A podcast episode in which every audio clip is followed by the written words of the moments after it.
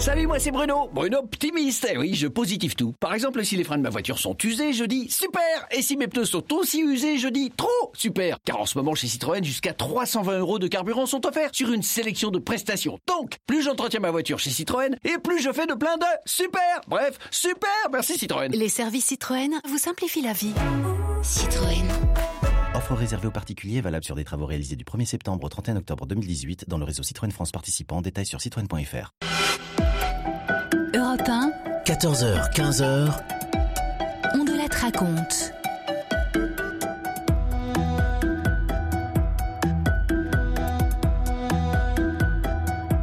Bonjour à tous. Une affaire criminelle qui se déroule juste avant la guerre de 14 aujourd'hui, à Landerneau, en Bretagne. L'affaire Cadieu, Louis Cadieu, un directeur d'usine que l'on retrouve assassiné. Je vais vous raconter toute l'enquête qui s'interrompt pendant la guerre de 14. Et là, on se dit c'est fini. Il n'y aura pas de suite. Pensez-vous, l'enquête reprend après la guerre? C'est étonnant ça, hein? Parce que la guerre de 14 fait au total 9 millions et demi de morts, 1 million 400 000 Français. Et bien malgré cette boucherie, la justice française s'attache à trouver l'assassin d'un seul homme, Louis Cadieu. Pour le débrief tout à l'heure, une Bretonne est au téléphone. Elle a écrit entre autres les grandes affaires criminelles de Bretagne et les grandes affaires criminelles du Finistère aux éditions de Boré. Bonjour Lénaï Gravis. Bonjour, Christophe. Et à tout à l'heure donc pour le débrief de cette histoire que j'ai écrite avec Thomas Audouard, réalisation de Céline Lebras. Europe 1, Christophe Ondelatte.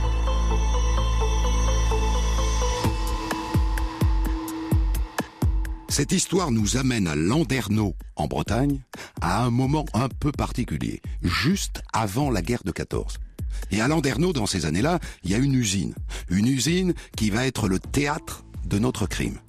L'usine de la Grande Palue, qui fabrique ce qu'on appelle du coton poudre, c'est-à-dire de la poudre, de l'explosif, à partir de coton.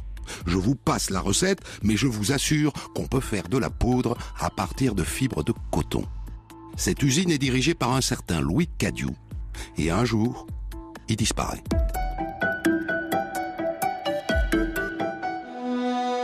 Louis Cadieu, en ce temps-là, partage sa vie entre son usine de Landerneau et Paris, où vit sa famille, rue du Cherche-Midi.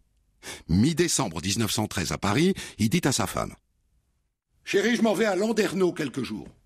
Mais je serai de retour pour le réveillon du 31, hein? Vous viendrez me chercher. Le 31, Madame Cadieu va à la gare Montparnasse. Elle va sur le quai à l'arrivée du train de Bretagne. Elle attend que le quai se vide. Pas de mari. Et donc elle rentre chez elle et elle passe le réveillon toute seule. Et puis deux jours plus tard, inquiète de n'avoir aucune nouvelle, elle va voir le député de Morlaix, Monsieur Leclos-Arec. Monsieur le député, je viens solliciter votre aide. Je dois vous dire que je suis inquiète. J'ai peur qu'on ait voulu se débarrasser de mon mari, monsieur le député. Je, ne sais pas quoi faire. Se débarrasser de lui? Mais ce que vous suggérez est très grave. Écoutez, si cela peut vous aider, je m'en vais prévenir la sûreté.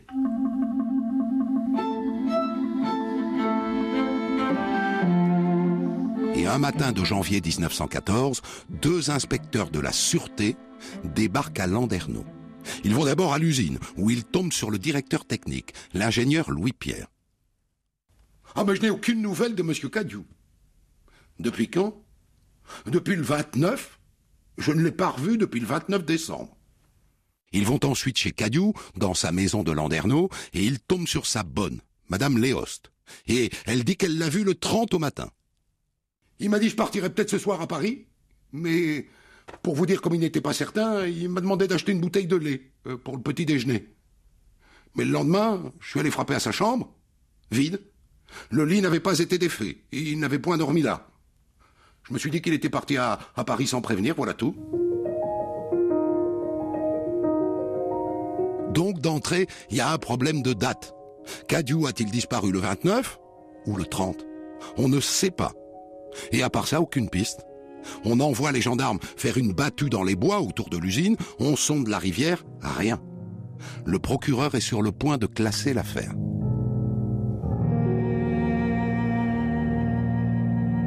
Mais pendant ce temps-là, à Paris, Madame Cadieu s'agite.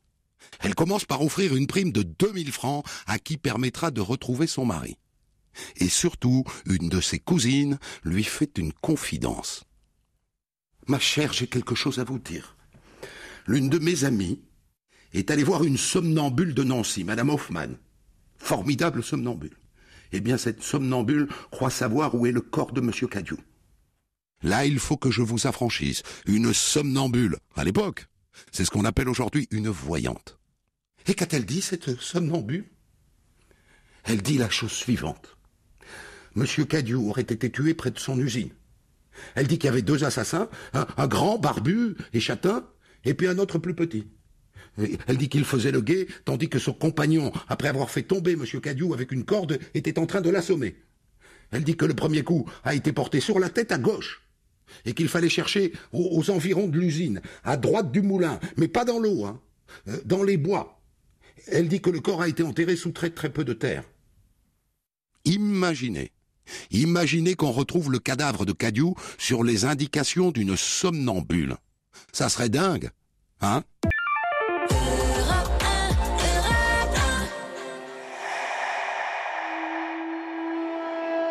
Europe 1, on de la raconte. Je vous raconte aujourd'hui une affaire criminelle de 1913, juste avant la guerre de 14. L'affaire Cadieu. Louis Cadieu est le directeur d'une usine de Landerneau, en Bretagne, qui fabrique de la poudre explosive. Il disparaît fin décembre 1913, juste avant les fêtes de Noël.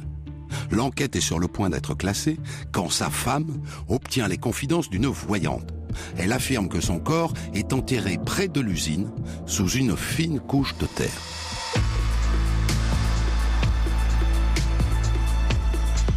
Et là donc, que fait Madame Cadieu? Eh bien, elle informe le procureur. Monsieur le procureur, une somnambule a décrit précisément l'endroit où se trouve le corps de mon mari. Auriez-vous, s'il vous plaît, l'obligeance d'aller voir et de vérifier? Mais le procureur, il est comme moi. Il est comme vous, peut-être. Il ne croit pas aux divagations des somnambules, et donc il l'envoie bouler. Je vous en prie, madame. Nous faisons un métier sérieux, hein. Nous ne travaillons pas sur des divagations. Mais Madame Cadieu s'entête. Alors elle écrit à son beau-frère, qui est tanneur près de Brest. Cher Jean-Marie, personne dans cette enquête ne veut me croire.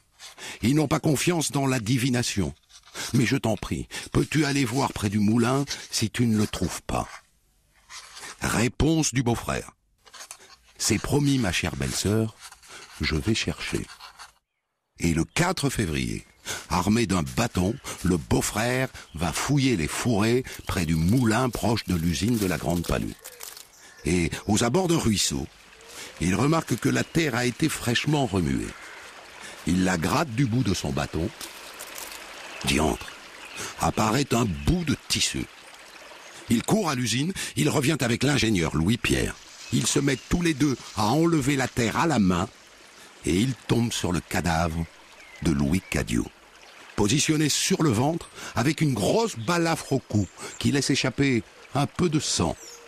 La somnambule avait raison. Et nous voilà donc avec un cadavre qu'il va falloir autopsier. Et une autopsie en 1913, c'est assez folklore. C'est le docteur Rousseau, médecin légiste, qui s'y colle. Le cadavre est emmené à l'usine, dans une petite pièce mollement éclairée par une toute petite fenêtre. On n'y voit rien, en vérité. On le pose non pas sur une table, il n'y en a pas, mais sur le rebord d'une cuve. À ce moment-là, le légiste s'aperçoit qu'il a oublié sa trousse. Ça n'est pas grave. Donnez-moi donc des sécateurs. Et à grands coups de sécateur, le voilà qui ouvre le corps en deux. Il constate que l'estomac est vide ou presque. Il n'y trouve qu'une bouillie blanchâtre. À mon avis, c'est du tapioca, hein Sans doute son tapioca du matin. Ce qui voudrait dire qu'il a été tué après son petit déjeuner et avant son déjeuner. Le légiste mesure ensuite la plaie au niveau de la gorge. 16 centimètres exactement. Il a été égorgé. Et voilà, c'est fini.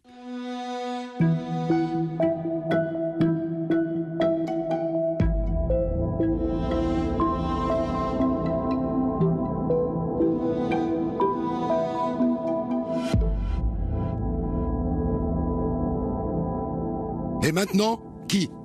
Qui a égorgé Louis Cadieu Assez vite, le procureur et le juge d'instruction ont un suspect.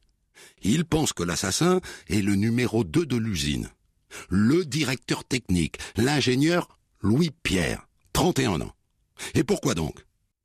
Parce qu'un jeune berger vient raconter que le 30 décembre, avant midi, il a vu Louis Cadieu et l'ingénieur Pierre partir ensemble sur un chemin qui monte à travers bois, et qu'il a vu revenir l'ingénieur seul. Un autre témoin vient dire qu'il les a vus partir ensemble, avant midi, toujours le 30.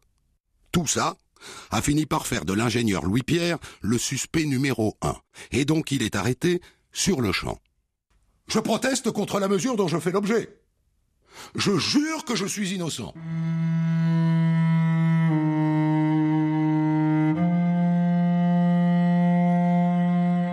Peu importe. Le soir même, il est incarcéré à la prison de Landerneau. Et le lendemain, on l'emmène chez lui, rue de la Tour d'Auvergne, pour une perquisition. Et chez lui, on trouve une carabine, un couteau à petite lame recourbée, et surtout une pioche.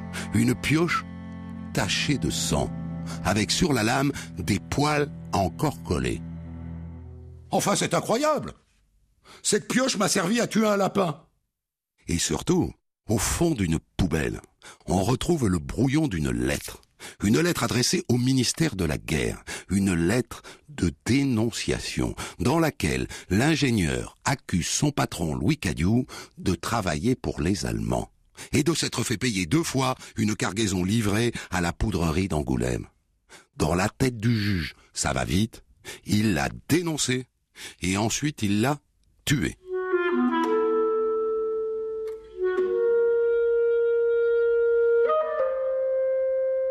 Commence alors un interrogatoire. Monsieur Pierre, n'aviez-vous pas intérêt à vous débarrasser de votre patron pour vous emparer de son usine, par exemple? Je n'ai jamais eu cette intention. Aviez-vous avec lui des disputes? Oui. À quel sujet? Eh bien, j'étais intéressé aux bénéfices de l'usine. Et lui altérait les comptes pour réduire mon pourcentage. Ça ne m'allait pas. Et d'ailleurs, nous avions convenu de nous séparer. Je devais quitter l'usine le 1er mars prochain. Et j'avais trouvé une nouvelle place dans une usine similaire qui est en train de se construire près de Daoulas. On a saisi une lettre chez vous, monsieur. Vous l'avez dénoncée. Oui, c'est vrai. Mais c'était mon devoir que de prévenir le gouvernement.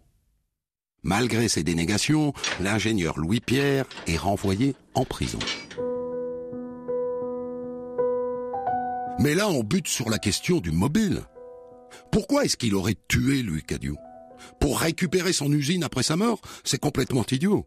C'est la femme de Louis Cadieu qui hérite de tout. L'ingénieur Pierre n'avait aucune chance de reprendre l'usine. Donc on bute sur un os. Et on bute aussi sur un autre os. Le légiste dit que Cadieu avait été égorgé. Une entaille à la gorge de 16 cm qui, dit-il, a sectionné la jugulaire. Or, il n'y avait pas beaucoup de sang autour du cadavre. Les vêtements eux-mêmes n'étaient pas tachés.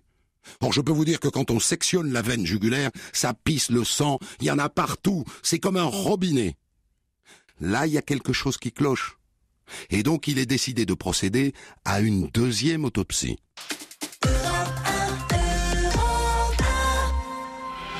Europe 1, on de la raconte. Je vous raconte aujourd'hui une affaire criminelle de 1913-1914, l'affaire Cadieu. En décembre 1913, le directeur d'une usine de poudre explosive de Landerneau, en Bretagne, Louis Cadieu, disparaît. On retrouve son corps deux semaines plus tard, enterré dans un bois près de son usine. D'après le légiste, il a été égorgé. Le numéro 2 de l'usine, un ingénieur du nom de Louis Pierre, est immédiatement soupçonné, arrêté et écroué. Mais l'enquête bute sur une incohérence. Si la victime a été égorgée, il devrait y avoir beaucoup de sang autour du cadavre. Or, il n'y en a que peu. On décide alors de pratiquer une deuxième autopsie.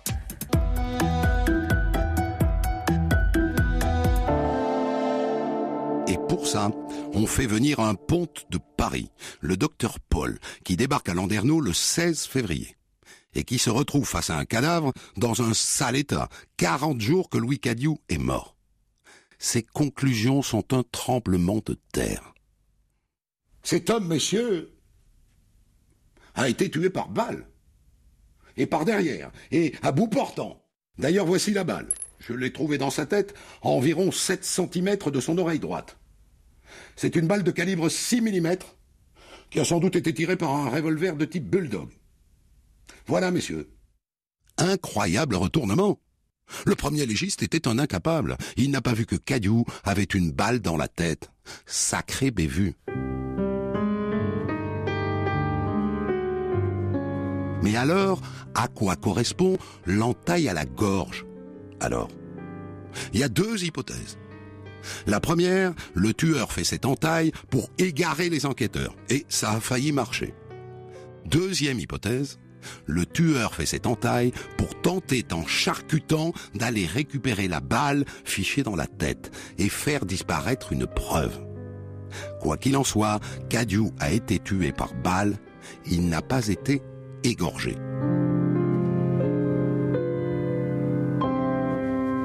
Mais qu'est-ce que ça change? Et est-ce que ça dédouane l'ingénieur Pierre? Eh ben pas forcément. Vous vous souvenez qu'en perquisitionnant chez lui, on a trouvé une arme. Est-ce que c'est un bulldog calibre 6 On va vérifier tout de suite. On retourne chez lui et on tombe sur un revolver. Mais c'est du 8 mm. Ça n'est pas un bulldog 6 mm. On vérifie alors qu'il n'y en aurait pas ailleurs, quelque part, un autre revolver, à l'usine, par exemple. Et on découvre que oui, le veilleur de nuit, M. Bossard, a un revolver. Alors on va le voir. Dites-moi, monsieur Bossard, est-il vrai que vous avez un revolver? J'en ai eu un. Mais je l'ai rendu. À qui? À monsieur Pierre. Et pourquoi l'avez-vous rendu? C'est une arme qui me faisait peur. Je n'ai pas besoin de revolver. Est-ce que c'était un 6 mm, monsieur Bossard, de marque Bulldog? Oh, je ne le sais point. Tout ce que je sais, c'est que je l'ai rendu, et que je l'ai vidé avant de lui rendre. On interroge à nouveau l'ingénieur Pierre. Mais enfin, l'arme que m'a rendue le veilleur de nuit, c'est l'arme que vous avez trouvée chez moi. Hein, c'est la même. Il n'y en a qu'une. Et c'est un 8 mm. Ça n'est pas un 6 mm. Et donc, quelques semaines plus tard, à regret, le juge d'instruction Pierre Bidard de Lanoé est bien obligé de relâcher l'ingénieur Louis Pierre. À regret. Vraiment à regret.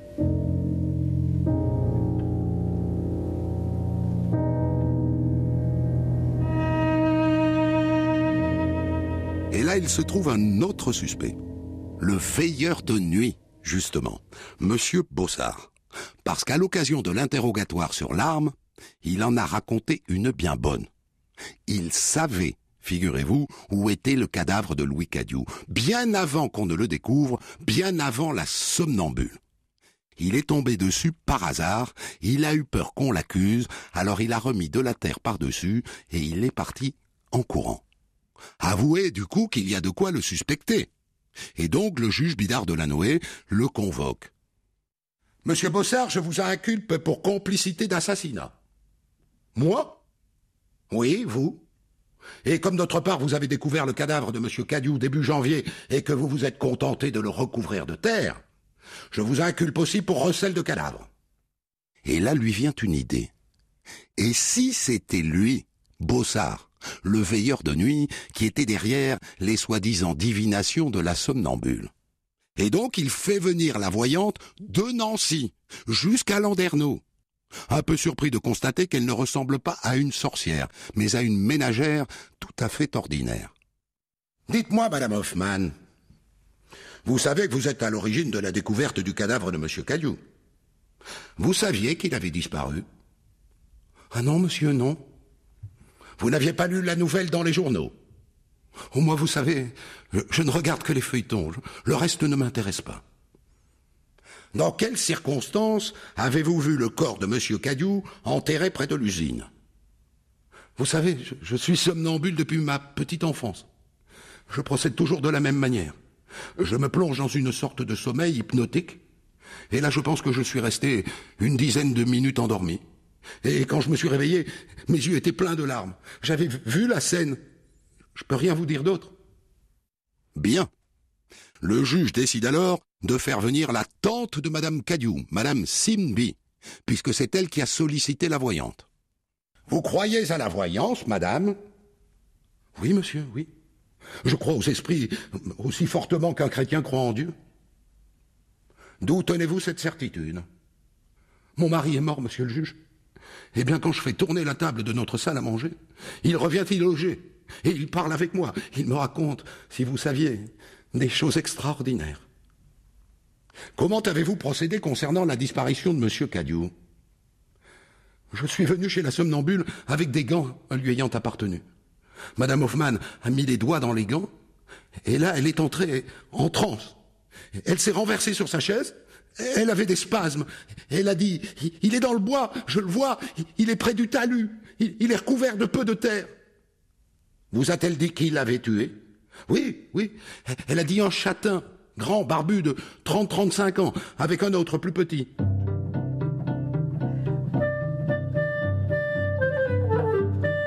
Tout ça est assez croquignolé, comme dirait l'autre. Et qu'est-ce qu'il en ressort, au final? Bah, pas grand-chose. Rien ne prouve que cette voyante ait été informée par le veilleur de nuit Bossard sur l'endroit où était le corps. Et donc qu'est-ce qu'il reste contre le veilleur de nuit? Rien. Et donc il est relâché à son tour. Et le juge en revient à sa première idée. L'ingénieur Louis Pierre. Il n'a pas de preuves contre lui. Mais il est sûr que c'est lui. Europe 1. On de la raconte. Je vous raconte aujourd'hui une affaire criminelle qui se déroule à Landerneau, en Bretagne, fin 1913 et début 1914, juste avant donc la Première Guerre. L'affaire Louis Cadieu, directeur d'une usine de poudre explosive dont on retrouve le cadavre dans un bois près de son usine. Le juge Bidard de la Noé, chargé de l'enquête, soupçonne d'entrée le numéro 2 de l'usine, l'ingénieur Louis Pierre. Mais par manque de preuves, il est obligé de le relâcher. Il soupçonne aussi un temps le veilleur de nuit de l'usine, mais il le relâche à son tour. Et là, il en revient à sa première idée. Le coupable est l'ingénieur Louis Pierre. Mais il manque de preuves pour le renvoyer devant la cour d'assises. Alors il commence par solliciter un expert, Monsieur Cohn à Brest, à qui il présente ce qui pourrait être l'arme du crime, c'est-à-dire la pioche retrouvée chez l'ingénieur. Pouvez-vous me dire, monsieur l'expert, s'il y a sur cette pioche des traces de sang. L'expert observe la pioche sous toutes ses coutures. Il trouve de la rouille, oui, mais absolument pas de sang. Et pas non plus de sang sur le couteau retrouvé chez l'ingénieur, et pas de sang encore sur les vêtements de l'ingénieur. Ça n'est donc pas avec la pioche qu'on va le coincer. Le juge fait ensuite travailler un autre expert, un armurier de Saint-Étienne. Il lui soumet la balle retrouvée dans la tête de Cadieu. Eh bien, écoutez, c'est une balle blindée de cartoucherie française. Hein. C'est un modèle très répandu. On le trouve chez tous les armuriers.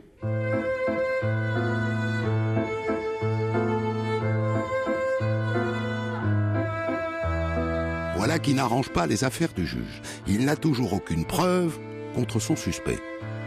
Et puis là-dessus arrive la guerre, la guerre de 14. Et l'ingénieur Louis Pierre s'empresse de s'engager dans l'armée il rejoint le 13e régiment d'artillerie. Et il reste mobilisé toute la guerre, jusqu'au 10 mars 1918. Pendant quatre ans donc, grâce à la guerre, il échappe aux soupçons du juge Bidard de Lanoé. Mais quand la guerre s'achève, il imagine que le juge est passé à autre chose. Pas du tout. Le 23 septembre 1919, l'ingénieur Louis Pierre reçoit une convocation devant la cour d'assises de Quimper. Son procès est programmé pour le 26 octobre suivant.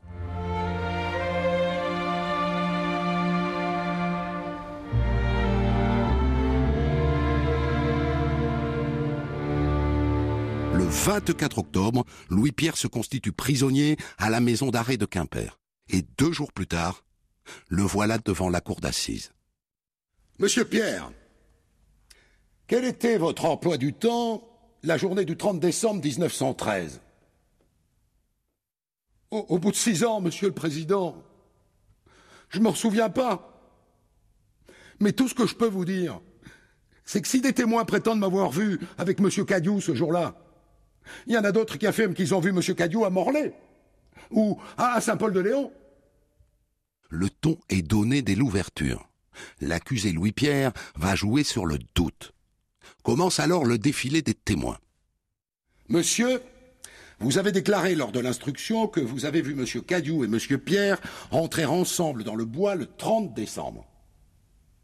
Oui, je confirme. Je les ai bien vus. Le problème, c'est qu'une heure après, un autre témoin vient dire, avec le même aplomb, Ah, moi j'affirme que j'ai vu M. Cadieu vivant le 31. Il était à la pâtisserie. Je suis formel. Alors ce témoin vaut-il plus ou moins que le précédent? C'est tout le problème. Qui croit?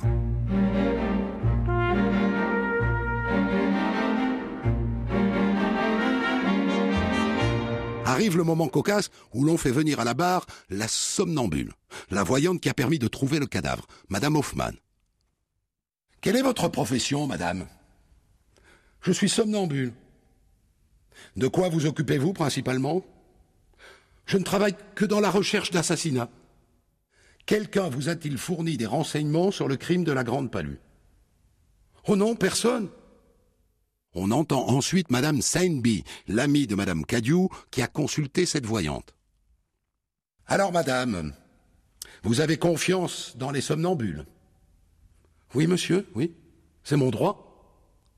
Ne pensez-vous pas avoir mis vous-même par d'involontaires indiscrétions Madame Hoffman, la somnambule, sur la voie de la vérité? Ah non, monsieur le Président. Madame Hoffman était endormie, elle est venue d'elle-même. Tout ça ne fait pas avancer les débats d'un iota. Perte de temps. Tel que c'est parti, l'ingénieur sera acquitté.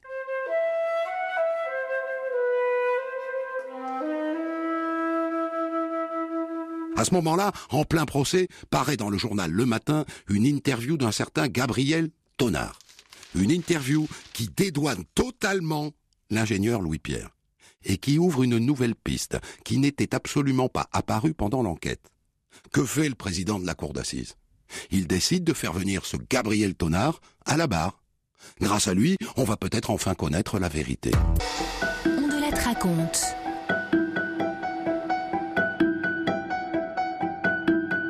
Je vous raconte aujourd'hui une affaire criminelle qui se déroule à Landerneau, en Bretagne, à la veille de la guerre de 14, l'assassinat de Louis Cadieu, que nous allons débriefer dans un instant avec la journaliste Lénaïque Gravis, qui a publié chez Deboré les grandes affaires criminelles de Bretagne. Louis Cadieu est le directeur d'une usine de poudre à canon. On le retrouve mort dans un bois près de son usine en janvier 1914. L'enquête, réalisée juste avant la guerre, identifie un suspect le numéro 2 de l'usine, l'ingénieur Louis-Pierre. Mais elle s'interrompt pendant la guerre. Et après l'armistice, Louis-Pierre est néanmoins renvoyé devant la cour d'assises, alors qu'il n'y a aucune preuve dans le dossier. Au tout début du procès, dans le journal Le Matin, un homme vient raconter qu'il a été témoin de l'assassinat. Le président le fait venir à la barre. Monsieur Tonard. Oui, monsieur. Jurez de dire la vérité, toute la vérité, rien que la vérité. Levez la main droite, s'il vous plaît, et dites je le jure. Je le jure. Monsieur Tonard, nous vous écoutons. Voilà. J'ai rencontré Monsieur Cadieu sur la route qui va de Morlaix à Brest. La date, euh, je m'en souviens plus. Il m'a pris dans sa voiture. Et puis à un moment, six hommes sont arrivés. Six, vous dites Oui, six. Ils ont tiré sur Monsieur Cadieu. Ils l'ont tué. Et vous, vous n'avez rien fait? Ils m'ont fait respirer du chloroforme, monsieur le président. Et qu'avez-vous fait ensuite? Pourquoi n'avez-vous pas porté plainte?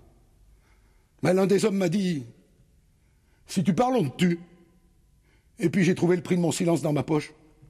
Ils avaient mis vingt mille francs en louis d'or. Alors j'ai rien dit.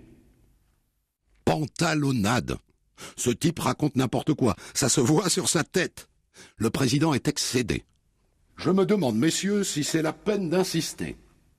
L'avocat général, les autres magistrats et même les avocats, tout le monde est d'accord. Cet homme est un affabulateur. Bien, monsieur, vous pouvez disposer, nous n'avons pas d'autres questions. Et le procès s'achève dans cette espèce de grand n'importe quoi. il n'y a aucune preuve de la culpabilité de l'ingénieur Louis Pierre.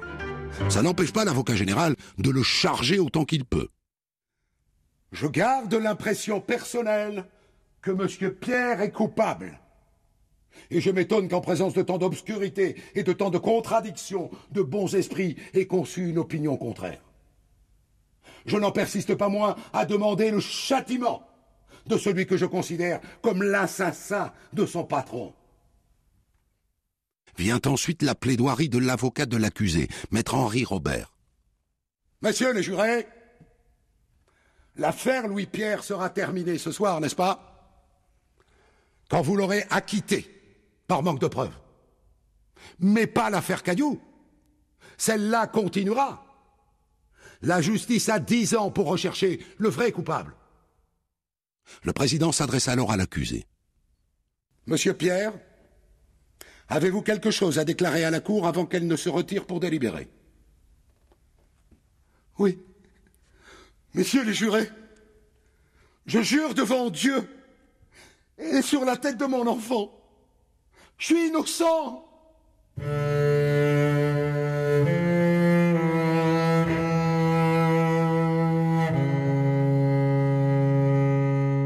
Les jurés se retirent pour délibérer. Ça ne dure pas bien longtemps.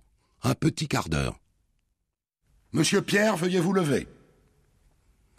La cour d'assises, après en avoir délibéré, décide de vous acquitter de la totalité des charges retenues contre vous.